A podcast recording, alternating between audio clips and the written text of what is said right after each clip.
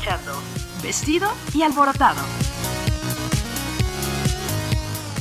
Hola, ¿qué tal? ¿Cómo están? Bienvenidos un día más, una semana más a Vestido y Alborotado. Mi nombre es Humberto Garza y estoy muy feliz de estar nuevamente con ustedes en este lunes, en esta semana que va a estar muy interesante. Tenemos muchas personalidades muy, muy, muy padres que espero que nos acompañen lunes, miércoles y sábado a las 8 de la noche. Hoy es una excepción porque tenemos a un personaje muy, muy especial que le agradezco tanto que se haya animado a, hacer esta pequeña entrevista conmigo, con un chavo acá de Matamoros que no tiene nada que ver con el mundo de los espectáculos, pero aquí andamos haciendo lo que se puede.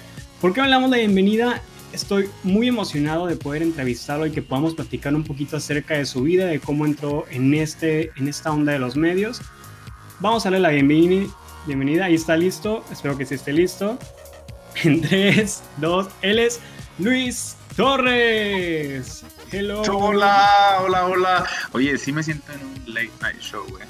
Para que veas hasta el fondo y todo. No, no, no, no, no, no, no, la bienvenida, el apapacho, la, la vocecita de, de, conductor que tienes ya bien amaestrada.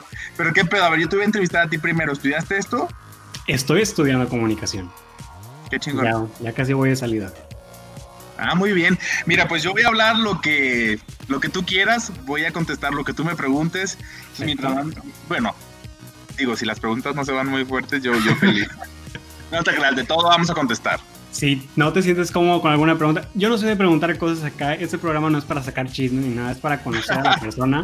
Entonces, si te sientes incómodo, no ignórame. Hazme como que, siguiente, siguiente, siguiente. Entonces, pues vamos a conocer un poquito acerca de ti, de quién es Luis Torres, cómo, cómo fue que empezaste en todo esto de los medios del maquillaje, que es en lo que más te conocen. Que por cierto, déjeme aclarar que andamos igual, me corté el pelo así como tú. Pero tú tienes pelo, yo no, mira. ¿Te lo cortaste así por cuarentena o así te gusta siempre? No, no, no, no, no, no, De hecho, nunca ando peloncillo. Lo hice porque me hice rubio, después lila, después amarillo. Entonces, pues mi pelo obviamente ya gritaba agua y déjame ir. Entonces, pues, obviamente por eso agarré la, máquina y me di duro. Sí, yo igual. Hoy, fíjate, hoy hace como dos horas estaba con la máquina y dije, ya ni modo, le voy a agarrar a la Britney Spears. Y, así quedé. Por eso me puse, me he traído gorras estos días. Es momento para hacer todo, es momento para hacer todo. Sí, y dije, nadie me va a ver, nada más las personas que en mi canal de YouTube. Se me olvidó ese pequeño detalle. Oye, entonces. Pues, vámonos. Luis Torres, ¿quién es Luis Torres? Defínete. Mira, me defino como una persona eh, muy entusiasta, me, defino como una persona muy chambeadora, me defino como una persona que ayuda a la gente a, no sé, como que a lograr poco a poco, sobre todo si está como conectado con con lo que yo hago, si, está, si tiene que ver con el maquillaje, siempre me gusta ver de qué manera puedo apoyar a la gente y qué, y qué puedo hacer, ¿no? Me defino como una persona cariñosa y leal. Creo que soy súper leal. Entonces, soy lo que busco en, mis amigos, creo. Creo que por eso tengo muy pocos. Ay, pero ¿cómo? ¿Cómo que tienes muy pocos amigos? No creo que Luis Torres tenga muy pocos amigos. Así es, como tú lo acabas de escuchar, yo creo que mejores amigos de que tú digas, güey, es mi compa, mi hermano, como cuatro. Contados. Siento que todos son contados y los demás son conocidos. Sí, sí, sí, conocidos. Oye, entonces, pero entonces, ¿dónde naciste, dónde creciste, dónde te criaste? Muy bien, nací en Guadalajara, tengo 23 años y no es cierto, tengo 30 añy Bueno, nací, aquí en Guadalajara, eso sí es verdad, pero toda mi vida este, viví en un pueblito que se llama Chimaltitán, Jalisco, que es, bien, bien chiquito, es de cuadritas, creo que son seis cuadras. No hay Oxxo, no hay banco, no hay, pues no hay, no hay internet ni, ni levantando el celular. Eh, entonces, está, en una altura, está muy lejos. no, más bien está como que hundido y alrededor está, hay puras montañas. Entonces, esa es la razón también por la que hace un chingo de calor. Pero es un pueblo en cada que voy me siento como muy cómodo, me siento muy yo. Este, visito a las personas que, pues obviamente amo que están allá todavía. Y ya, y después de eso me vine a vivir para acá, para Guadalajara, cuando terminé la prepa. Termino la prepa como a los 17, 18. Me vengo para acá y empiezo a pues ah, empieza esta gran aventura. A ver, platícanos de esa gran aventura. ¿Cómo, ¿Qué eh, estudiaste algo? Sí, bueno, estudié la prepa y luego técnico en informática, pero en sí una carrera de años como tal, ¿no? porque yo siempre supe lo que quise, ¿sabes? era de los, de los niños que en la secundaria, en primero de secundaria, agarraba a sus, a sus compañeritas y a fuerza, ¿eh? aunque no quisieran, la sentaba y yo, le te voy a peinar y te vas a dejar. Y pues sí, a una que otra les metí sus quemadas porque yo en ese momento no quería, no quería saber nada de maquillaje, yo quería peinar y peinar y peinar. O sea, yo me metía con las muñecas, con las Barbies de mis hermanas, desde la primaria al baño y me tardaba horas peinándolas, pero a vengo de unas, sí, a escondidísimas, porque mi, mis papás, o sea, mi papá no era tan cerrado como mi mamá, o sea, mi mamá era la que llevaba la rienda ahí, la que decía, no, cabrón, o sea, no te vas a juntar con estos niños que se ven muy gays, no vas a agarrar muñecas, no vas a hacer esto, no vas a hacer lo otro. Entonces, pues yo hacía todo, pero escondidas y con un temor increíble de que no me cachara y, me chingara, ¿no? Como decimos acá, o sea, mi mamá con lo que sea se agarraba, ¿no? Con un mecate, con una soga y como mi papá era charro, pues con cuartas, porque las cuartas sobraban en la casa, pero me iba muy mal, me iba muy mal, muy, muy mal. Y pues obviamente yo creo que mi mamá pensaba de que pues quedara este niño en el baño tanto tiempo, como que pensaba yo creo que otras cosas como más hardcore, pero no, estaba peinando a las monas de mis hermanas, la neta. Y, y ya eh, a los 17, 18 mi papá fallece, eh, desafortunadamente, y ahí fue cuando decidí si quedarme o, o irme a la gran ciudad. ¿Se está cortando o es mi imaginación?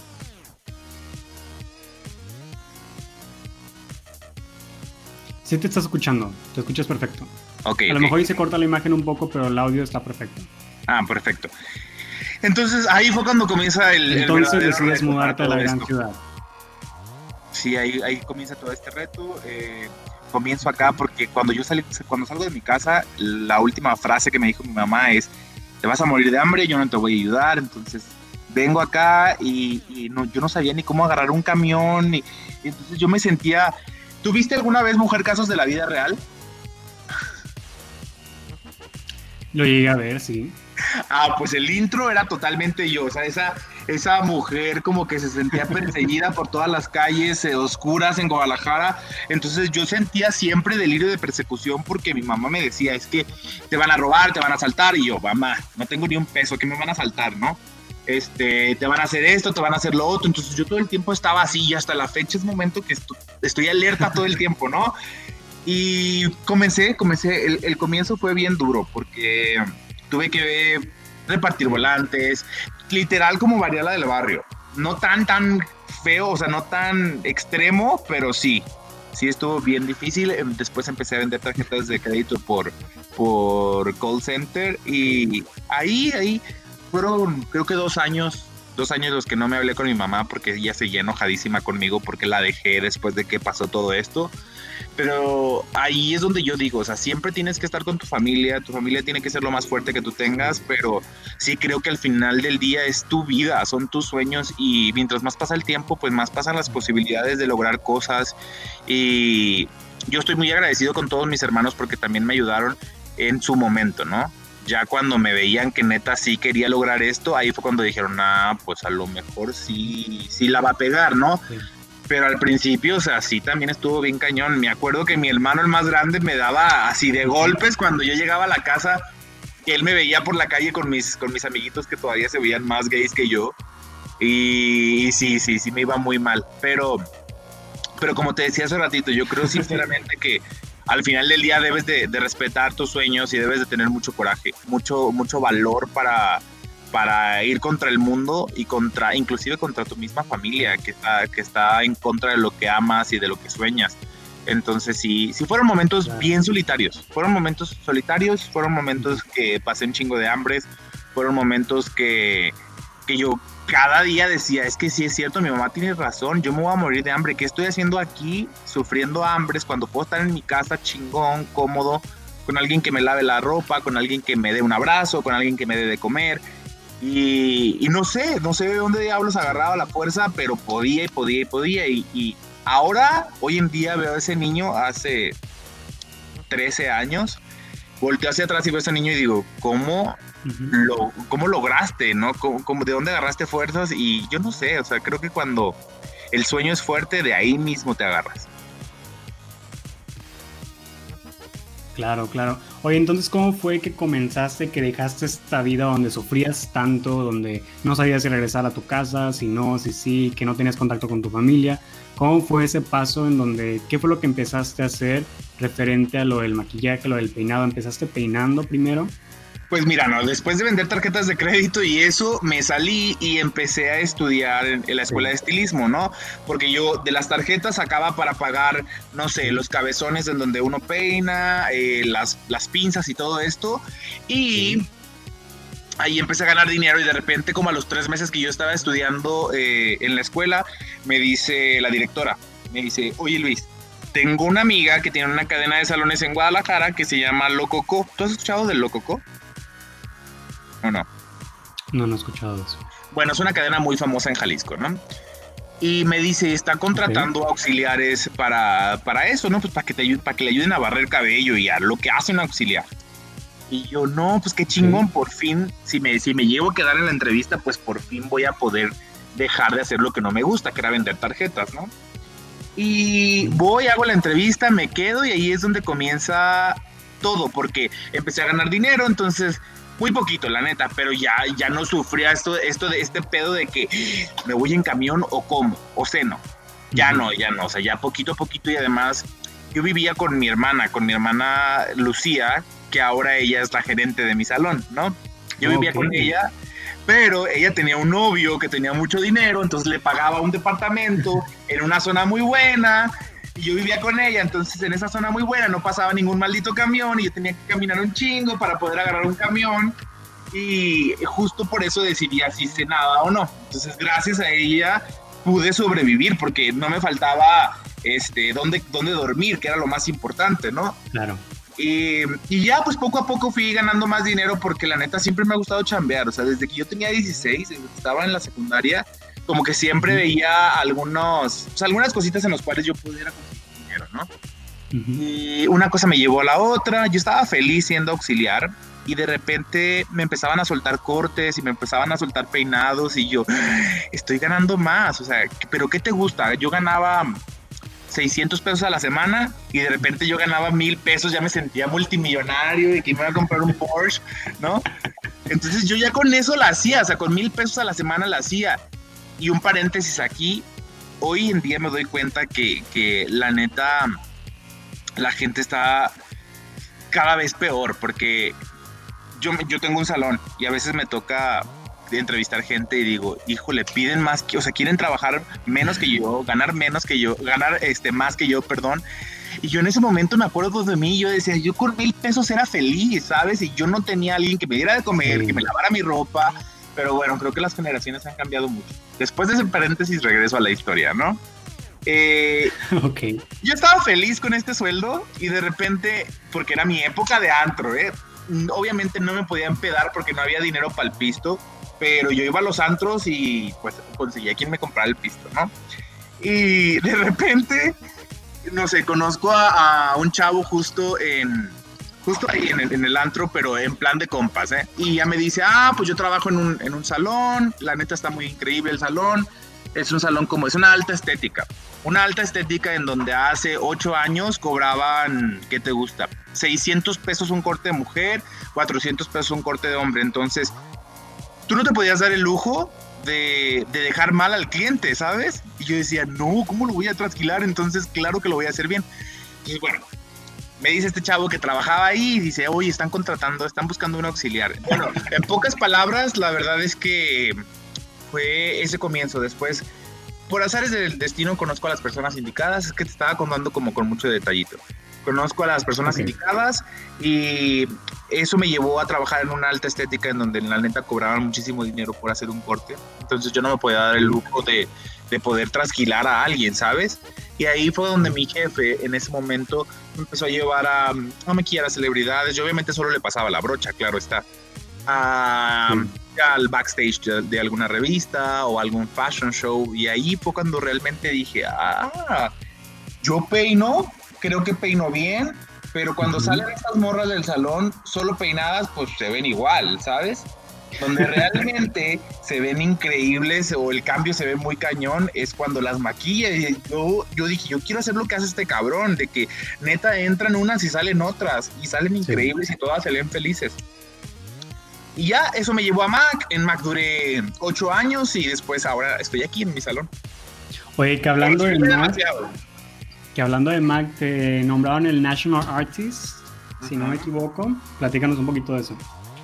Sí, este, bueno, en Mac yo entré como todos, entré eh, vendiendo maquillaje en Liverpool. Duré como 11 meses, después se dio la oportunidad de, de pues estar en un puesto de entrenador. Me ascendieron y fui entrenador durante cuatro años de la zona Bajío de México, después de la zona centro. Y ahí fue cuando dije, yo quiero viajar y quiero maquillar y quiero estar como en el backstage de las mejores pasarelas en París, en Milán, en Nueva York. Entonces dije, bueno, yo lo quiero hacer y, y lo hice. O sea, trabajé muchísimo para poder lograrlo. No te quiero contar como mucho detalle, pero trabajé demasiado, demasiado y horas interminables para poder estar ahí. Eh, pero no solo trabajé en el maquillaje, porque la gente a veces no entiende que una persona que quiere, que quiere conseguir sus sueños no es solo lo palpable, no es solo lo más obvio. Por ejemplo, en mi caso no es solo maquillar bonito, tienes que tener un chingo de cosas que cuentan como ser puntual, oler bien, ser cuidadoso con tu producto y ser limpio con tu producto, ser educado con la gente y un sinfín de cosas. Y créanme que en muchísimos de los casos que, que se pueden dar, el maquillar bien es lo último que cuenta. Entonces, el, el, primer día, después de tres años consecutivos que yo hice entrevista para poder ir a Milán, este, el, e, ese día, ese día que me dieron la noticia de que me iba a Milán, pues obviamente yo era el más feliz porque ahí fue, realmente ahí fue cuando yo dije, wow, creo que todo valió la pena. O sea, cada segundo invertido, cada cada caminata que hiciste. Sí, cada caminata que di, cada comida mal pasada, cada cosa, ahí fue cuando dije, wow, neta los sueños se cumplen, pero le tienes que trabajar un chingo, le tienes que trabajar más que los demás, porque muchas veces decimos así como, no, yo pues trabajo es un buen, o sea, sí trabajo un buen, sí hago mucho esfuerzo, sí, pero haces el mismo esfuerzo que todos, trabajas igual que todos, que es una plática que tengo constantemente con la gente de mi salón. Realmente si quieres crecer y si quieres sobresalir, tienes que quedarte horas extras, tienes que trabajar un chingo, tienes que ser más detallista que los demás y así es como lo vas a poder lograr. Claro, muy bueno. lo hemos visto contigo que sí has con los años avanzado, avanzado, avanzado hasta donde estás hoy en día, que te la pasas viajando, te la pasas dando masterclasses, te la, te la pasas haciendo, no tienes ni un segundo día del libre, nada, nada, nada, nada. Ni ahora, ¿eh? O sea, la, primera parte de la cuarentena sí la pasé muy mal porque realmente estaba como ¿qué voy a hacer? Y así, después que me di cuenta de que muchas marcas me hablaban para hacer Instagram Lives o muchas personas como tú me hablaban para hacer colaboraciones. Eh, la mayoría de estas, pues obviamente con mi canal de YouTube y todo esto ya son pagadas. Entonces yo decía, en sí no he dejado de trabajar un solo momento. Pero como ya no lo veo como trabajo. ya me va a cobrar, como dices, me va a cobrar aquí. Ajá, te voy a cobrar, te voy a cobrar. No, no, no. Y, la verdad es que soy feliz porque cada meta de mi vida que me he planteado como que sí me tomo ahora, que yo digo, güey, tienes 30, tienes que parar y tienes que empezar a gozar todo lo que has logrado porque hasta los 28, 29, el año pasado, era como una máquina. Órale, órale, más, más, más, más. Eh, crece, crece esto, cómprate tu casa, cómprate tu carro, crece tu cuenta. Entonces todo el, todo el tiempo era estar insatisfecho de todo y no me tomaba un tiempo para decir, oye, ya tienes esto, ya tienes lo otro, ahora tienes tu salón, has logrado cada cosa que te has, que te has como propuesto ahí. Ya, güey, o sea, ya párale un poquito y disfruta tu familia, disfruta lo que tienes y sé feliz, que creo que es uno de los consejos que más les puedo dar, o sea, respiren un chingo y relájense un chingo, o sea, si ya trabajaron mucho para poder lograr algo, entonces respiren y gocen. Entonces, eso es lo que estoy haciendo en este momento de mi vida y estoy disfrutando cada etapa y cada plan y cada sueño que yo me propongo. Por ejemplo, ahora que acabo de entrar a YouTube, ¿no? Este, Es increíble que tengo 6, 7 meses en el canal y no, no sé, tengo mi celular aquí a la mano. O sea, a los dos meses me, llegaron, me llegó la placa de los 100 mil. Eh, en este momento tengo 232 mil seguidores y creo que creo que la gente le gusta lo que hago porque soy creo que soy real y que no, no, no tengo como máscaras. Entonces, eso es lo que estoy haciendo, está disfrutando lo que me ha costado lograr. No, y tienes ese carisma que, que a la gente le cae bien y se hace algunos. una persona. No a todos, no a todos. No creo que haya personas que digan que les cae mal Luis Torres, por favor. Sí, sí hay personas, sí hay personas, sí hay. No, hombre, pero ¿cómo? Oye, entonces, yo estaba buscando ahí en internet, dije, ¿qué voy a buscar a ver qué tiene ahí Luis Torres en internet? Y vi a alguien, vi una personita ahí que dice que te ayudó muchísimo. Platícanos de Iván Romero. Ah, pues él es el justo el que te digo que, que con, el, con la persona que me topé, cuando conocí a esta personita en el antro, él era recepcionista del salón de Iván Romero. Iván Romero era mi jefe, el que me empezó a llevar a las, a las pasarelas, a las revistas. Realmente con Iván fue el que te dije que yo veía a las mujeres que, que entraban normales y salían unas diosas. Okay. Ahí fue cuando yo dije, el maquillaje es arte, el maquillaje es magia. Neta hay muchas personas que a veces dicen, es que no, no soy mago. Sí, la neta sí somos magos, ¿sabes? Y él creo que me dio ese twist a mi vida, porque yo con él comprobé que un maquillador puede ser capaz de lo que sea. Okay. De lo que sea y demostrarle, de demostrarle al mundo que, que realmente somos capaces de pensar, de crear y de hacer lo mismo que un ingeniero, que un doctor y que lo que sea, y que cualquier cosa que nos propongamos es igual de lograble y creíble que cualquier otra profesión. Qué, qué padre que, que ahora tú eres ese tipo de persona para alguien más. Eso lo quiero ser. Creo que es Yo una de mis metas en la vida. Yo siento que ya lo eres. Muchas gracias, pero a veces sí tengo que tener cuidado con lo que digo. O sea, pues, cuando tienes al- de alguna manera u otra un poder de influenciar en la gente, no puedes ir por la vida diciendo pendejadas, no, no puedes ir por la vida diciendo o haciendo o influyendo en una- de una manera negativa a la gente. Entonces, Claro. tengo mucho cuidado con lo que digo y creo que la madurez me ha ayudado demasiado. Ahora otra cosa por la que eres muy famoso es por tu por las cejas. Por las cejas. A ver, platícanos de eso. O sea, de maquillaje te brincaste las cejas y nada más te enfocaste en las cejas ahora o cómo? Mm, no, mira, cuando yo trabajé en Mac y te dije que fui entrenador y todo esto, eh, la verdad es que como a los cuatro años me dijeron, oye Luis, te necesitamos acá en México, porque yo, yo vivo en Guadalajara, ¿no? Te necesitamos en México, queremos que estés acá. Y yo, ah, chingón, o sea, pero ¿cuánto me vas a pagar más, no? Porque pues allá gastan más. No, pues por el momento súper poquito te podemos subir y así, pero pues si quieres ir a París, si quieres ir a Milán, te tienes que venir, porque acá es donde está todo, ¿no? Revistas, celebridades y todo lo que yo tenía que hacer antes de ir a París. Entonces llego a México y obviamente me doy cuenta que los mismos 12 mil que yo ganaba al mes eh, eran los 12 mil que yo pagaba de renta. Entonces estaba muy cañón porque yo decía, "Ah, una vez más regreso a, a- a no tener dinero, ¿sabes? O sea, como que todo, todo el tiempo fue así, como, como una escalera de Una bajar. y montaña rusa.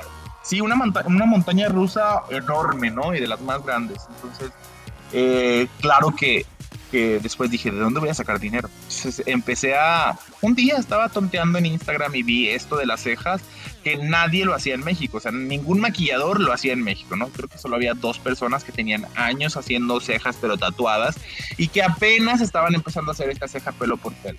Yo dije, ah, yo lo quiero hacer. Y así fue como empecé a estudiar. Empecé, fui, tomé un curso en Brasil, en Los Ángeles y uno en México. Y así, poco a poco. Poco a poco. Y ahí fue cuando dije, no, o sea, ya no puedo seguir en Mac. Porque para ese momento ya me habían mandado a los Fashion Weeks más importantes. Pero yo decía, ok, el morro se va a París, se va a Milán, se va a Brasil y todo. Y regresa y no tienen que comer, ¿no? Eh, entonces ahí fue cuando dije, no, o sea, tengo que hacer algo pa- pa- para vivir bien, o sea, me quiero comprar esa, esos zapatos que siempre, estoy, yo soy muy loco por los zapatos. Entonces dije, me quiero comprar esos zapatos que siempre he querido y que no voy a poder si sigo acá. Y estoy bien agradecido con Mac, porque si no hubiera sido por Mac, no hubiera, la gente no me hubiera conocido, porque creo que fue la mejor plataforma. Pero sí llegó un momento en el que dije, no, ya, o sea, ya. eh, y me di cuenta que, pues, la verdad, en un día podía ganar lo que en una quincena en Mac, y ahí fue cuando decidí salirme. Y me regresé para Guadalajara. Y ahí es donde tienes ahorita tu salón y todo. Exactamente. Que siempre atiendes. Voy a mostrar un poquitito de Guadalajara a ver si, a ver si se ve. A ver, yo nunca he ido a Guadalajara, ¿eh? Me falta ir a Guadalajara. A ver, espérame. Vamos a ver lo que estás viendo en YouTube. Mira, no sé si se. Para allá, espera un poquito, ¿eh? Para allá está el expiatorio, todo es el centro de Guadalajara, todo eso. Allá está la Catedral de Guadalajara, no sé si la alcanzas a ver. Sí, sí, la vemos. Y pues ya, eso es ¿Y, y tu casa está cerca de tu salón, ¿verdad? Sí, mi casa está a tres minutos de mi salón. sí, veo tus videos, ¿eh? Y ya vi tu colección de zapatos también. Sí, sí, sí.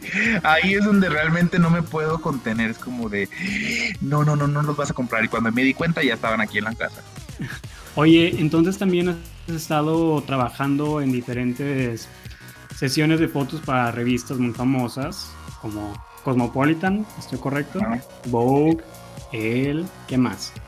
Harper's Bazaar, eh, bueno, Harper's, El, Vogue, pues las más importantes, todas. En todas. ¿Y a quién has maquillado? Porque ahí tengo la, también la lista, pero yo quiero que tú me cuentes.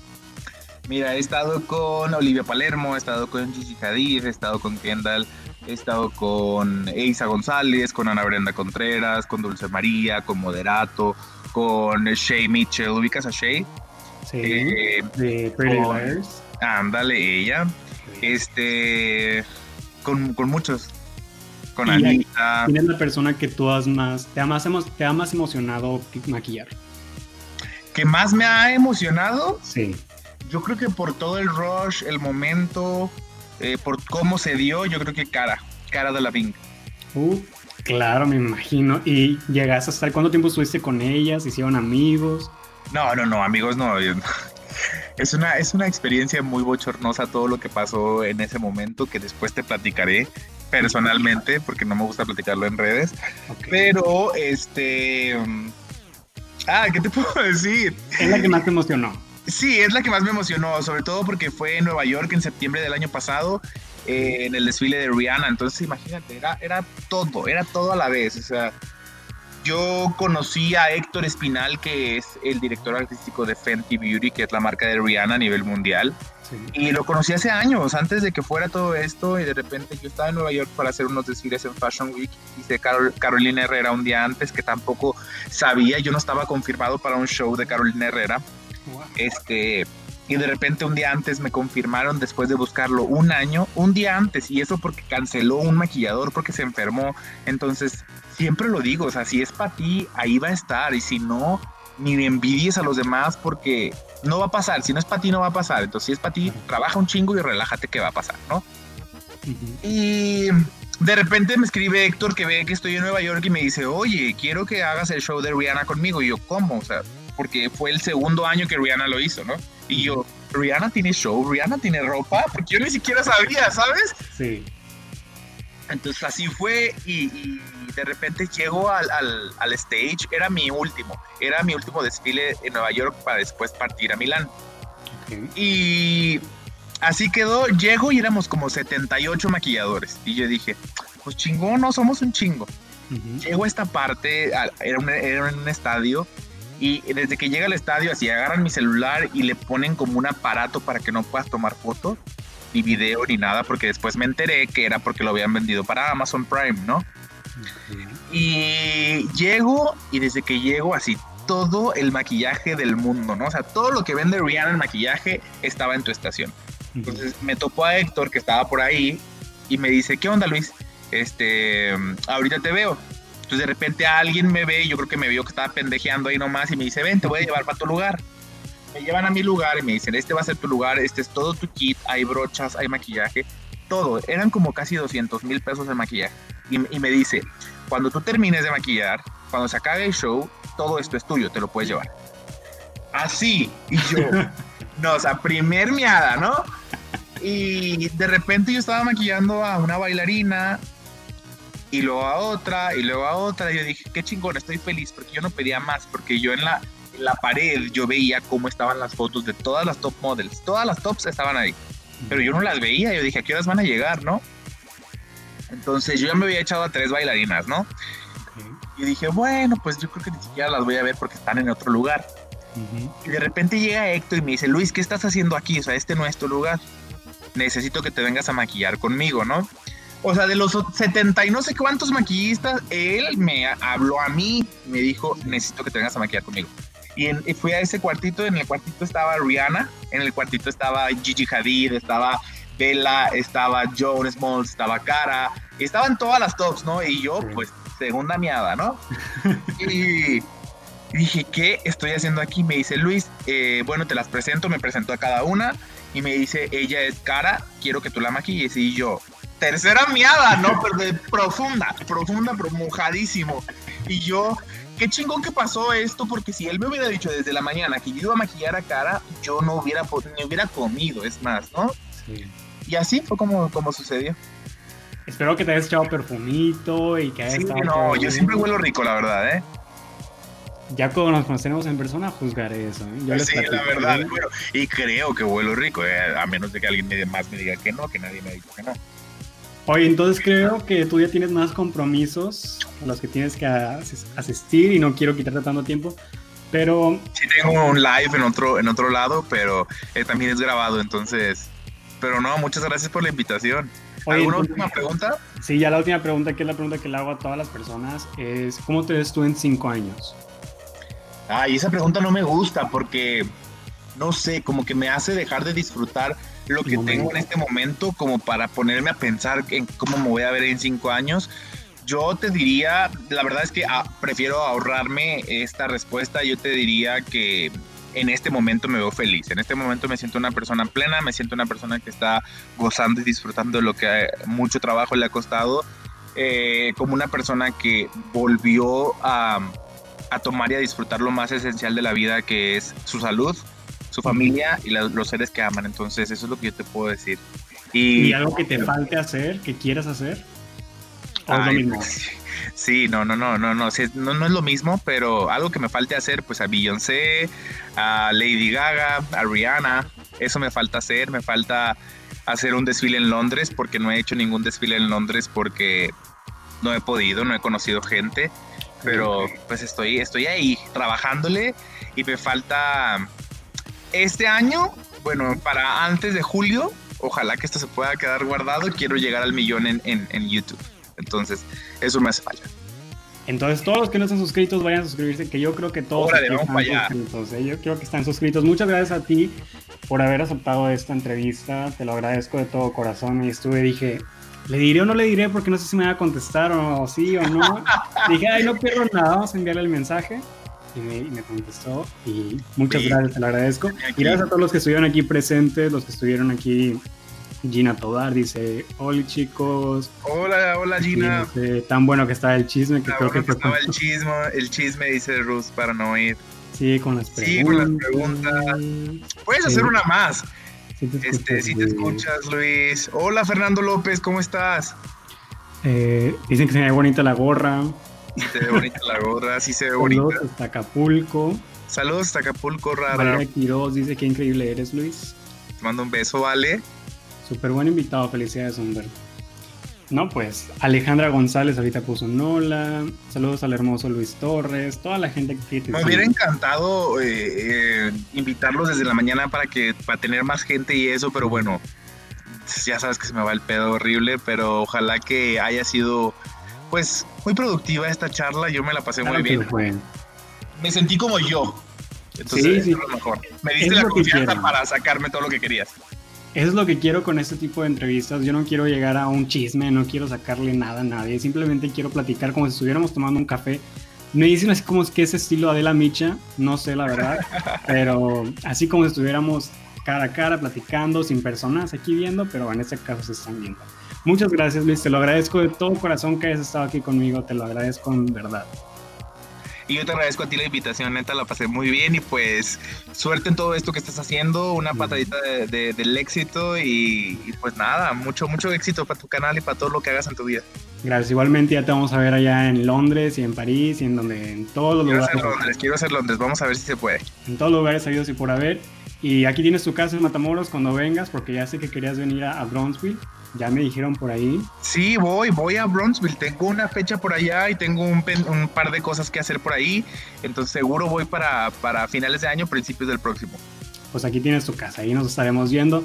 Te mando un abrazo hasta allá, hasta Guadalajara. Muchas gracias. Gracias y nos vemos. Un besito. Cuídate mucho. Igualmente.